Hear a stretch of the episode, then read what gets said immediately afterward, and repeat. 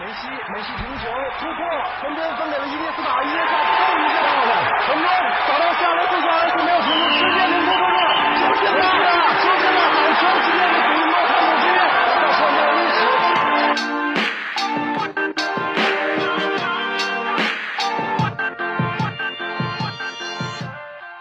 九秒五八百米极限速度，零点五秒三分绝杀出手，十六公里九十分钟跑动距离，四大满贯成就最高荣誉，伤病隐退，汗水眼泪，拼搏奋进，荣耀胜利，梦想创造奇迹。奇迹发生在这里，这里是巅峰体育。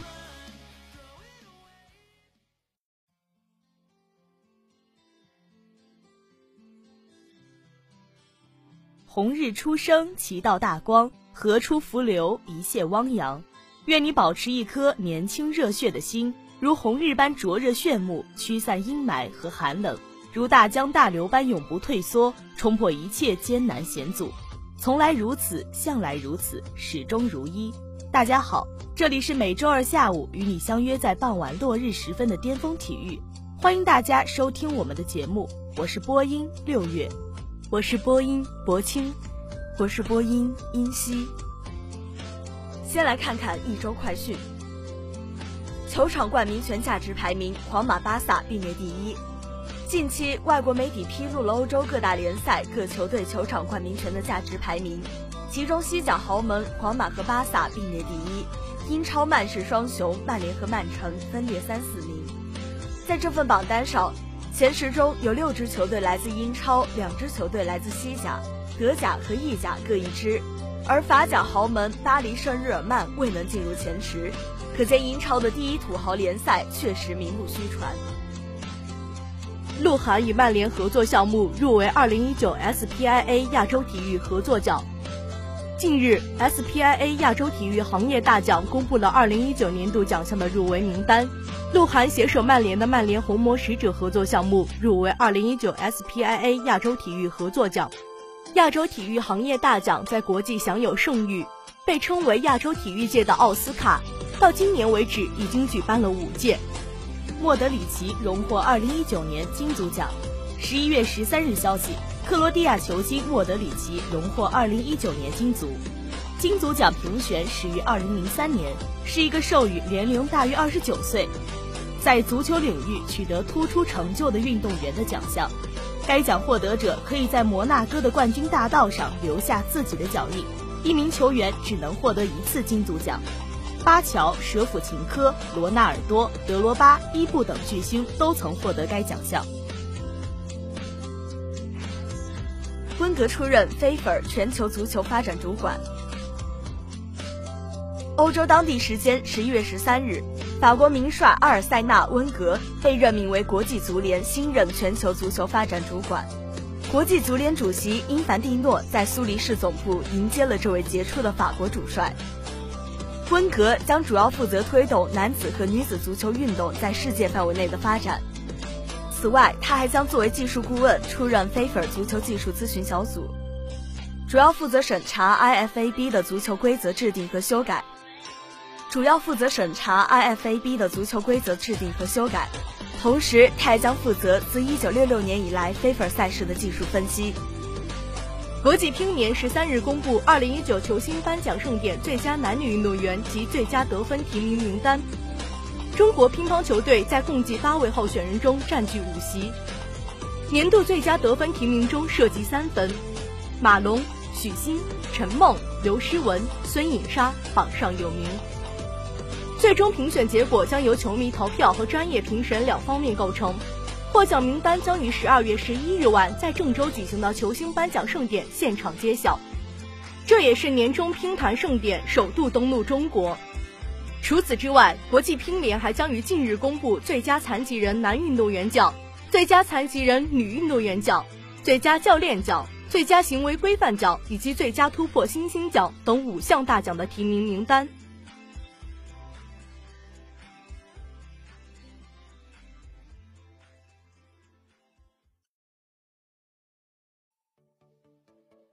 乒协对王楚钦及其主管教练刘国正进行处罚。十一月十四日，中国乒协公布了对国家队运动员王楚钦及其主管教练刘国正的处罚决定，给予王楚钦停赛三个月处罚，对其主管教练刘国正给予停赛一个月处罚。奥地利当地时间十一月十三日，二零一九年奥地利乒乓球公开赛比赛中，国家乒乓球队运动员王楚钦在与队友赵子豪的比赛中情绪失控，故意扔掉球拍。处罚决定中指出。根据体育总局关于进一步规范体育赛场行为的若干意见，国家队运动员行为规范、国家队教练员行为规范等相关规定，经研究决定给予王楚钦停赛三个月处罚，从二零一九年十一月十三日至二零二零年二月十三日；对负有管理责任的主管教练刘国正给予停赛一个月处罚，从二零一九年十一月十三日至十二月十三日。并责令以上人员立即回国，对此事进行深刻反思和检讨。中国队获现代五项亚洲锦标赛首枚金牌。二零一九年现代五项亚洲锦标赛暨二零二零年东京奥运会亚洲大洋洲资格赛成年组男子接力赛、女子接力赛十三日在武汉商学院进行。中国队张林斌、罗帅组合获得男子接力赛冠军，这是中国队此次锦标赛夺得的首枚金牌。摔跤吧，爸爸！摔跤吧，爸爸！女主原型在经首秀综合格斗。两年前，根据印度摔跤手马哈维亚、辛格、博嘎一家的真实故事改编，在中国拿下近十三亿票房的电影《摔跤吧，爸爸》女主原型辛格的三女儿瑞图、博佳。本周在北京参加万冠军赛，这也是她从摔跤转战综合格斗的首秀。我是四姐妹中第一个从摔跤转到综合格斗的。和家人聊过之后，我得到了父亲和姐姐们的支持。瑞图透露自己二零一二年就开始关注综合格斗，我喜欢这项运动所需要的一切。瑞图说自己有摔跤的基础，地面技术会是一大优势，成为综合格斗选手对他来说并不难。徐根宝获亚足联年度青训教练特别贡献奖。十一月十二日，第三届亚足联青少年会议在马来西亚的吉隆坡举行。开幕式当天，首次颁发了亚足联精英青少年足球奖。山东鲁能泰山足球学校获得二零一九年亚足联精英青少年足球年度青训学院奖项。徐根宝获亚足联年度青训教练特别贡献奖。首届 ADP 杯比赛最终签表出炉。即将于明年一月在澳大利亚举行的首届网球 ATP 杯比赛，十四日公布了最终签表。智利、乌拉圭、挪威、保加利亚、摩尔多瓦和波兰成功入围。保加利亚将代替因费德勒退赛而无法参赛的瑞士队加入到 C 组的角逐中，他们将由现在排名第二十位的迪米特罗夫领衔。根据目前的情况，ATP 排名前三十的选手中将有二十六名参与本届赛事。下面来看看羽坛最近一周发生的大事。鏖战七十分钟，林丹成功复仇维汀哈斯，晋级香港羽毛球公开赛十六强。北京时间十一月十三日，香港羽毛球公开赛首轮男单项目中，国羽的陈龙、石宇奇先后过关晋级次轮。三十六岁老将林丹的对手是三十三岁的丹麦人维汀哈斯，双方鏖战七十分钟。林丹在先输一局后扳两局，逆转维汀哈斯晋级次轮。而与此同时，林丹也算为上次德国赛的失利成功复仇了。林丹在2018年遭遇九次一轮游，那成为他职业生涯中最糟糕的一个赛季。而在今年，他已经八次一轮游，快要追平个人最差纪录。不过他依然没有放弃，依旧在为第五次奥运梦而拼搏。最新的奥运积分排名中。林丹已经跌到第二十位，距离十六位的资格线还有一定的差距。而伤愈复出的石宇奇也在迅速追分，林丹的处境并不好。林丹在二零一九赛季已经参加了二十站比赛，这远远超过他之前单赛季的参赛量，可见林丹确实在抢积分。不过战绩不佳也让他的积分升得很慢，多次一轮游让他的排名在逐渐下降。想要冲进前十六位，他在此后的比赛中要有突破才行。林丹和维汀哈斯曾有过六次交手，前五次林丹取胜，最近一次是在今年二月份的德国公开赛上，林丹先赢一局，被维汀哈斯连扳两局逆胜，这也是林丹首次败给维汀哈斯。时隔九个月，双方再次相遇，林丹同样是逆转取胜，成功反击。首局林丹三比零开局，并一直保持领先，直到十比七时，他连续失误，维廷哈斯连得四分反超进入局先。随后林丹在下半局再度领先，逐步将优势扩大至十九比十五，并以二十比十八拿到局点，但他没能守住优势，维廷哈斯追至二十平，双方缠斗至二十二平。林丹丢了两个局点后，又连救两个局点。最终，维廷哈斯连得两分，以二十四比二十二逆转拿下首局。四局，维廷哈斯延续状态，五比一开局领跑，林丹则处于被动追分状态，但他没让局面持续太久，七比十打出一波七比零的反击，将比分反超，随后又将比分扩大至十七比十一。从落后开始，他打出了一轮十比一的高潮，维廷哈斯追至十七比十八，林丹一鼓作气连得三分。以二十一比十七扳回一局，决胜局两人短暂缠斗后，林丹开始领先，丹麦人紧追不舍，直到七比六时，林丹连得四分，以十一比六领先进入局歇。交换场地后，维廷哈斯反击追至十比十三，林丹稳住局面，继续领跑，并逐步扩大分差，以二十比十四拿到赛点。最终，林丹以二十一比十六拿下决胜局，成功翻盘晋级次轮。接下来看看这周国足发生的大事。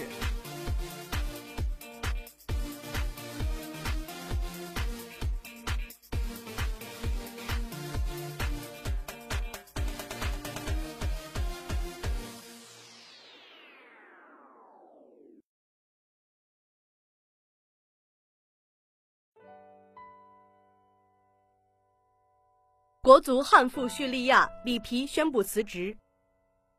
北京时间十一月十四日晚，世界杯预选赛亚洲四十强赛继续进行，国足客场一比二负于叙利亚，乌龙球一比二，一个令人窝火的比分，一个更令人窝火的输球方式。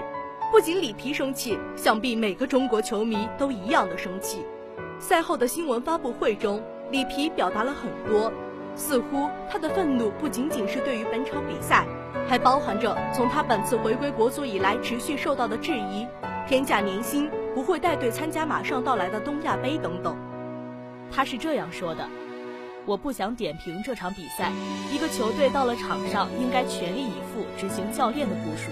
如果球员在场上害怕、没有斗志、不能连续传球、不能踢出练的内容，就是我主教练的责任。我们赢下了马尔代夫和关岛这样的弱队。”但遇到菲律宾这样稍微强一点的就平了，而今天叙利亚比我们踢得更好。我的年薪很高，我承担这个责任。我宣布辞去主教练职务。里皮对于球队的批评，任何一位球迷都可以认同。虽然今天中国队的表现让人失望，可是当他说出辞职的决定时，更大的质疑声仍然还是扑面而来。这不是里皮第一次决定离开中国队的帅位了。在年初的亚洲杯赛前，里皮就曾决定不与足协续约。亚洲杯结束后便会离职。那一次零比三被伊朗队淘汰的比赛与今天的比赛有些相似。而冯潇霆和张琳芃，里皮曾经治下那支巅峰恒大队的中卫搭档。里皮在国家队里最信任的两名球员，却一人坑了他一次。也许这就是命运的安排。然而。这一次里皮的辞职与上一次离开国足帅位得到的广泛理解不同。上次里皮的离开是国足一次完整大赛的结束，而这次国足的四十强赛征程还远没有结束，国足仍有非常大的机会以成绩靠前的小组第二身份出现。而此时，这支国足的主心骨再次抛弃了他们，在一艘巨轮撞上冰山的危难时刻，船长却先弃船逃生了。如今的国足面对的就是这样的局面，恐怕里皮自己也没想到会以这样的方式结束在中国国家队的执教。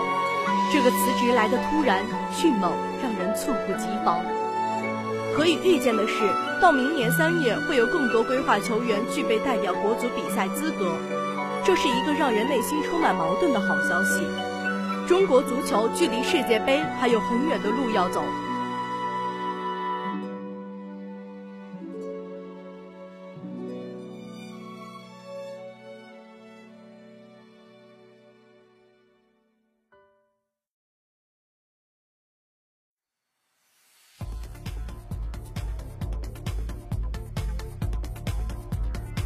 体坛巨星展新锐，风云赛事略点击。接下来是巅峰体育的新环节——体育历史今天看。亲爱的听众朋友们，听完了近期体坛新讯，让我们一起坐上时空的穿梭机，一同回顾国内外体坛那些发生在今天的值得记忆的往事。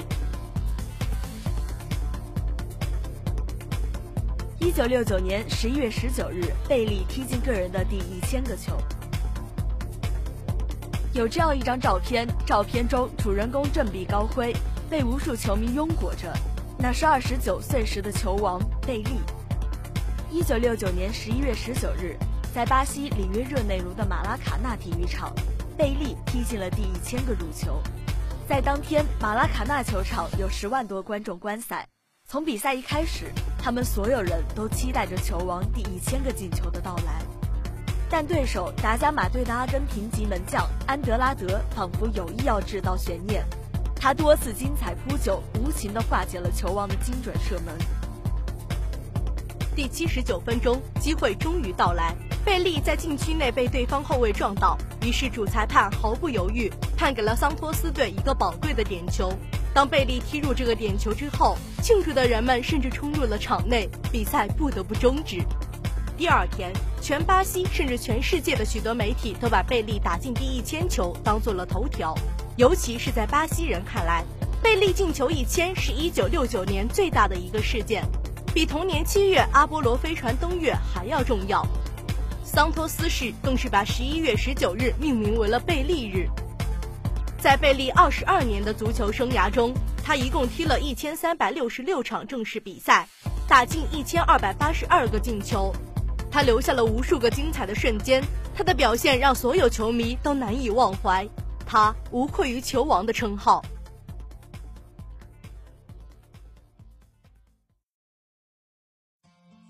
转眼间，本期的巅峰体育就要与大家说再见了。感谢编辑小伙，感谢导播十七。欢迎大家继续收听我们在网易云、喜马拉雅、蜻蜓 FM 的节目，更多最新的体育资讯，更多深度的体育解读，尽在巅峰体育。我们下期节目再见。